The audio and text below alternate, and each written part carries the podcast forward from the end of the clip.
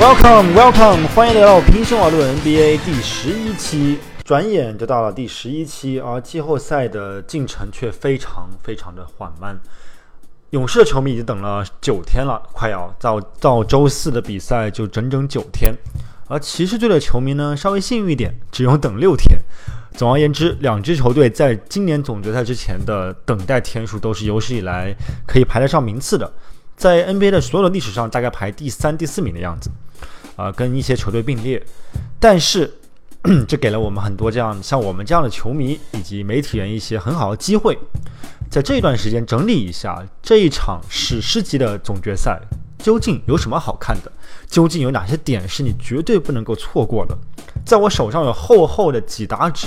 上面充全都是写满了各种数据，写满了各种机缘巧合，写满了各种如果发生了以及如果没有发生的结果。所有这些媒体人早就已经为大家准备好了，但是面对如此之多的材料，几乎不太可能有球迷会静下心来花上几个小时来阅读。所以今天来听平均网论 NBA 的你就有福了，呃，可以来听我来给大家 break down，讲一讲哪几个点是我们最需要或者最值得关注的。首先。我们每个人都要讨论的，这不仅是中国球迷，包括美国球迷，每天看在 ESPN 在各大电视台看到的各种明星们的讨论内容，全都是这一场总总决赛是不是历史上最伟大的总决赛？当然了，这是一个非常感性的一个 topic，但我们有非常多的理性的啊资料。非常多理性的数据可以为大家来证明。首先，接下来讨论的关于两支球队是不是最伟大的，所有的讨论都囿于都限于一个历史条件底下，就是我们讨论的是一九八四年以后 NBA 季后赛改革以后的情况。在之前，比方说一九八四年之前，NBA 有过六支球队季后赛，NBA 有过四支球队季后赛，NBA 甚至还没有过季后赛，所以只能在这个特定的历史条件下来讨论这件事情，否则的话就没有了背景。在这样的历史背景下讨论，我们首先看到第一个数据非常惊人，就是两队加起来在整个季后赛只输了一场比赛，而且。这说是两队加起来，其实这就好像说当年开开玩笑说说科比和孙悦合砍呃八十多分，其实其实孙悦就没砍对吧？对，就这个意思。所以骑士队贡献那一场失利，导致了两队现在只能够啊稍微委婉的说，两队只输了一场。设想一下，如果骑士队那一场没有不小心，或者说凯特人队那一场没有打那么勇猛的话。现在这个记录可就是二十四比零的数据，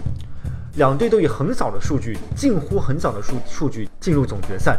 这样子的情况在历史上是几乎没有过的，从改革以后没有。还有什么呢？两队加起来七个全明星，这也是 NBA 季后赛改革以来从来没有的。再再往后说，两队的火力之猛，大家可能觉得勇士队的火力特别猛。不超大的分差，这样打起来非常过瘾，非常呃赏心悦目，非常直观的是一种火力凶猛。但实际上，骑士队的火力也非常凶猛，而骑士队的火力凶猛则体现在它的效率值上面。纵观整个 NBA 联盟的季后赛球队，勇士队以最大的场均分差领先所有的球队，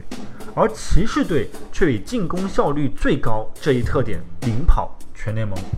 所以从正反来说，两队都是 NBA 目前所有球队中火力、进攻火力最猛的。那么，不仅两支球队打得好，他们之间对决叫最伟大的对决，还得他们两个之间有故事可以讲。故事是什么？这两支球队是 NBA 历史上唯一一次两支球队连续三次在总决赛相遇。在其他联盟，在冰球 N NHL，在橄榄球 NFL。在棒球 MLB 这三个其他的大联盟里面是出现过这样的情况的，当然都只各出现过一次。终于，美国球迷迎来了 NBA 的历史第一次，两支球队同时第三次连续三次进入总决赛。为什么大家很多人认为这是伟大对决的标志之一呢？是因为我们。在过去的比赛中有太多太多的遗憾了，比方说以前湖人队科比和奥尼尔联手的时候，后面又加入了马龙啊，加入了手套佩顿，形成了 F 四。这么一支球队输给了马刺队，于是他们解散了。但你能说那支球队不强吗？如果那支球队稳定的再坚持三年，后三年连续再打次打入季后赛，再次遇到马刺队，我们就说不定能看到另外一个结局，那才是伟大的对决。两支伟大的球队如果只对决一次，也很伟大，但是那不叫伟大的对决，那叫伟大的瞬间，那叫 NBA 历史上最伟大的瞬间之一。所以，我们所有的球迷都希望，在有三次样本作为基础的情况下，我们可以看到一场跟以往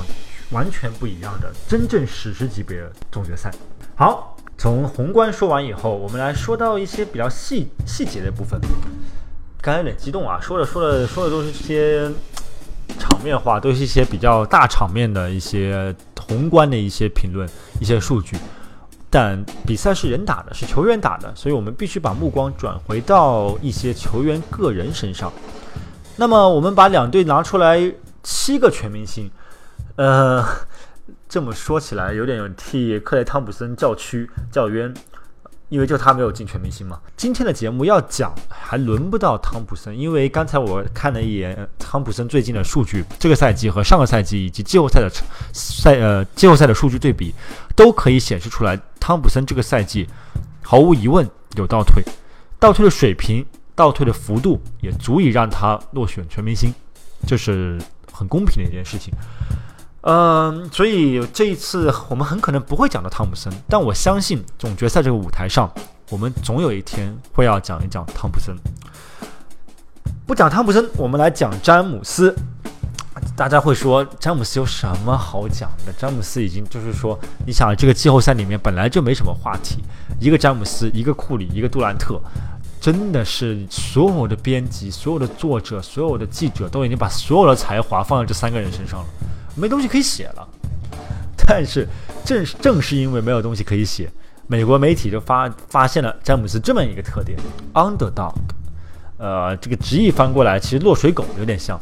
但它绝对不是那个意思。underdog 虽然这个词里面有狗的这个组成词根在里面，但它的意思其实非常简单，就是我们平常说的不被看好的一方，而且它这个词是特指在。在一场竞争中，呃，处于不被看好的那一方或那支球队，他没有这个语境之外的意思，所以根本跟我们平常说的落水狗啊，呃，虎落平阳被犬欺啊这种没有任何联系。所以美国媒体为什么喜欢说詹姆斯是 underdog，就是不被看好的选手呢？是因为詹姆斯根据拉斯维加斯，就是赌城拉斯维加斯的赔率来看。他在季后赛已经是第九次被赌博公司视为不被看好的那一方，而在詹姆斯这九次被视为不被看好的那一方里面，詹姆斯一共最终赢得了三次总冠军，其实还是很不错的。詹姆斯等于说是有三九次里面有三次打了全世界的脸，打了拉斯维加斯的脸，打了所有的赌博的赌客的，打了所有那些人的脸。这一个是非常伟大一个数据。绕个话题，我们来讲讲 Vegas。其实拉斯维加斯在体育行业做出了相当于说是不可磨灭的作用。如果说中国体育产业谁对它造造成最大影响，毫无疑问，体育总局啊以及足协、篮协这样的协会对它对我们的体育产业造造成了最大的影响。但美国话说回来，它有三大三足鼎立，在我看来。第一足就是联盟本本身，比方说 NBA 联盟以肖华带领的一群人，一群呃 Office 的人，他们是一级。另外一级就是球队，球队，但是球队其实是属属于联盟的。我这里说的球队是指球员工会，球员工会就是代表这些球队里面的球员所有利益，没事就跟球呃就跟没事就跟联盟叫板，叫板叫板的结果如果不太好。陷入僵持了，就出现了我们熟知的停摆。停摆期间，科比都可能去山西啊，所以也是一个非常有意思的事情。第三题，在我看来，美国职业体育就是拉斯拉斯维加斯。大家不要忽视了赌博的力量。不，中国不最近我国内新闻，孔令辉就被抓进去了吗？说是他旁边帮亲戚们取钱，然后有他的记录，他自己没赌啊，在旁边看着。不管怎么样，呃。不管事实如何，赌博在不管不管事实如何，不管官方承不承认，不管大家对赌博的看法如何，赌博自可能自人类有了货币开始，它甚至在货币之前，它就是人类的社会活动之一了。而拉斯维加斯无疑是把这项社会活动和另外一项娱乐活动，也就是体育两相结合，产生了更加有活力的一个赌博市场。为什么说有活力呢？是因为很多人穷极一生去投入对体育赌博彩的事业中。为什么？他因为他们相信可以从数据，他们相信可以从观察。相他们相甚至相信可以从玄学的角度来更好的获得比单双号赌博更高的概率，高于百分之五十。而事实上，这个世界上大概只有那么两三个人公开的做到过，其中一个人就是五三八的编辑，呃，创立五三八的人叫内特·席尔瓦 （Nate Silver）。他写的一本书里面有一个非常非常著名的概率学家，美国的，就是靠研究 NBA 球队的这个概率而名声大噪。而这个人，他的概率到最后到死，他统计了一生的概率，也只有百分之四十八，也就是最世界上最厉害的这个人，他的概率还不如我们抛硬币的概率高。但人们依然对此非常痴迷，因为这个行业太有意思了。好，by the way，话说回来，所以说詹姆斯已经第九次被媒体们被拉斯维加斯视为 underdog，所以这也是詹姆斯又一次很好的证明自己的机会。如果这一次再一次击败勇士队，那詹姆斯可以说是他在赌博场上的概率已经非常接近我刚才说的那个穷极一生去获得百分之四十八概率的那名专家了。好，说完詹姆斯，其实我只剩两个人还可以讲。就像我说的，所有人都把目光集中在这三个人身上：杜兰特、库里和詹姆斯。讲完詹姆斯，我们来讲讲杜兰特和库里。杜兰特啊，杜兰特，其实杜兰特是这三个人里面最少负面反馈、最少负面信息的人。虽然在球迷心目中，杜兰特这个人非常多黑点，比方说这次这如果他夺冠了，球迷会说，那这夺冠是什么意思？你投敌以后夺的冠，那他如果没夺冠的话，那就完蛋了，那就千夫所指，说大家都嘲笑他，你做出了什么样的选择？你加入了宇宙队，你还赢不了，呃，甚至有人会，甚至不理性的球迷会说，那勇士队你来以后，勇士队还变差了。所以杜兰特在球迷这边是有很多负面反馈信息的，但是杜兰特在媒体。这一边在数据这一边，确实完全比库里和詹姆斯两人都要讨好。为什么？杜兰特只有一个数据会让他难堪，就是他已经拿了四次得分王，却没有拿过一次总冠军。而只有两个人拿过的得分王比他要多，但是却拿过总冠军。一个是我们的篮球之神迈克尔乔丹，另外一个就是张伯伦，拿过一百分那个家伙。所以只有他们两个人。比他要多，所以只要杜兰特夺一次冠，杜兰特就可以比肩以上两个人，进入可以说给个称号吧，叫得分最强的人中拿过总冠军的人，他是当之无愧的。所以你看，唯一一个负面的一个数据、一个信息，在杜兰特夺夺了冠以后，都可以立刻转化为正面的。所以杜兰特的压力相对来说比库里和詹姆斯都要小那么一丁点，以及杜兰特，我们都像。我们都要说杜兰特很久，以及我们都说球员会花很长的时间来等来一个总冠军，但是我们经常用时间来衡量这个概念。我们还有没有另外的数据、另外的方法可以帮助我们来衡量这名球员等了多久呢？有的，就像时间可以用光来衡量一样，我们的时间可以用数据来衡量，用得分来衡量。杜兰特在所有。得总冠军之前，等待就是等待这段这段时间中得分榜得分榜上排名第四，前面有谁？叫有了个 logo 哥，就是现在 NBA 的 logo，叫 Jerry West，有勒布朗詹姆斯，有德克，第四个就是我们的杜兰特。所以，如果杜兰特这一次夺冠了，他就可以再一次避免一个非常尴尬的数据，尴尬的排名。他的数字，他的得分就终结在了历史第四名，所以说有三个家伙比他等的还要久。这么一想，杜兰特又很欣慰了。哎，我还不错嘛。所以讲完杜兰特，讲完詹姆斯，我们只剩下库里同学了。其实库里的数据，我刚刚打开库里的数据，让我其实非常非常吃惊，就是说库里竟然是逐年递减。库里的数据让我看看，你看摆在我面前的是库里的生涯职业生涯季后赛轮数里面的数据排行。库里在第一轮的时候得分是场均得分是二十五点七分，到了西部联盟的半决赛的时候是二十四点九分。到了西部联盟的总决赛的时候，他的数据飙升到二十九点八分。然而，最主要的是，到了总决赛的时候，他的这一数据直接滑落到二十四点二分。这一数据低于所有其他轮数库里的表现，也就是说，库里在季后赛的表现，也就是说，库里在总决赛的表现是他所有职业生涯中最差的。而且不仅仅体现在得分，总决赛时候他的助攻场均助攻只有四点九次。而他在季后赛第一轮的时候，这一数值高达七点七次。如果再看一个高阶数据的话，库里在总决赛的时候 per 值只有十八点三，而他在第一轮的时候，这一数值为二十三点九。说了那么多数据，只想说明一件事情，就是库里在总决赛的时候往往表现不佳。所以就像我刚才说的。库里比杜兰特多了另外一层的压力，就是说他要证明自己，证明自己在总决赛时候也是这支球队的老大，也是勇士队当之无愧的领袖。更加尴尬的一个数据是，作为对比，去年整个总决赛里面，欧文各项数据全部高于库里，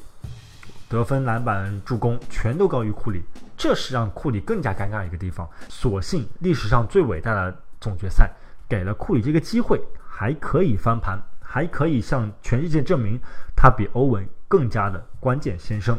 好，还有一个数据也很有意思，就在过去五年里面，从二零一二年到二零一六年，所有的总决赛 MVP 全都是小前锋。一二年是詹姆斯，一三年詹姆斯，一四年是伦纳德，一五年是伊戈达拉，一六年是詹姆斯。所以说，杜兰特又抢了一个好处，就是如果他夺冠，他拿了总决赛 MVP，他无非就是延续了一个小前锋拿 MVP 的这么一个小小的趋势，或者说是库呃詹姆斯拿了以后也是这么一个趋势。但库里，如果大家都说这是一个后卫的时代，而连续五年了都没有出现后卫拿 MVP 拿总决赛 MVP，那我们怎么能说这是一个最好的？后卫的年代呢？最后的最后，对于库里来说，最重要的、最重要的是，库里从来没有在总决赛夺冠的情况下获得过总决赛 MVP。这为什么重要呢？是是因为历史上有这么一个人，跟库里的情况非常类似，他就是我们熟知的爵士队的大前锋卡尔马龙。卡尔马龙拿拿过多次，也就是超过三次以上的 MVP 奖项，不管是全明星的 MVP 也好，或者常规赛的也好，以及他进过三次总决赛，但是他没有一次拿到 FMVP，这一数据一直保持到了卡尔马龙退役，啊，这是一个非常伤心的数据。但对于卡尔马龙而言，他的遗憾是团队性的遗憾。因为他从来没有拿过总决赛冠军，所以他也就自然而然没有总决赛 MVP。但库里不一样，他曾经夺过冠，但是因为伊戈达拉表现更加的特别、更加突出，所以库里作为一个个人来说，他痛失了这一奖项。当然，在过去的很长时间里面，库里都说我不在乎那个奖项，我不在乎，我们是团队，我们打得很好，我们能拿总冠总冠军才是最重要的。但是设想一下。让我们想起叶慈那首诗：“当你老了，坐在火炉边上，你想起伊戈达拉拿了 MVP，拿了总决赛 MVP 的奖杯。这个时候你在火炉旁回味自己的职业生涯，这一个遗憾，我想是会冲击你脑子的第一个遗憾，就是如果我这一次只有一次机会，这辈子只有一次机会，就是那一次，我赢了。”但我输了个人的荣誉，这可能是库里这辈子最大的遗憾之一。所以，库里的压力，总综上所述，很多人说库里的压力和杜兰特的压力远远不及詹姆斯。其实，在我看来，在证明自己方面，库里的压力要远远远远大于詹姆斯，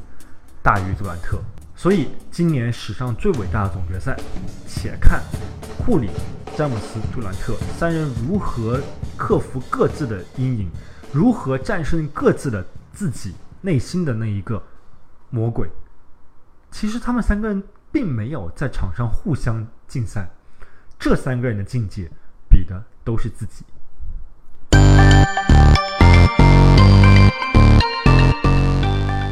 感谢大家收听《平球网论 NBA》第十一期。各位可以登录喜马拉雅官方 APP 订阅我的节目，还可以登录苹果官方播客 APP 来找到《平球网论 NBA》，在搜索栏输入我们的节目名字即可。我更加欢迎的是，从这一期开始，大家可以踊跃底下评论留言。我一定会一一回复，并且在节目中，呃，找一些比较有意思的话题跟大家一起讨论讨论。好，那以上就是本期精彩内容，我们下期再见。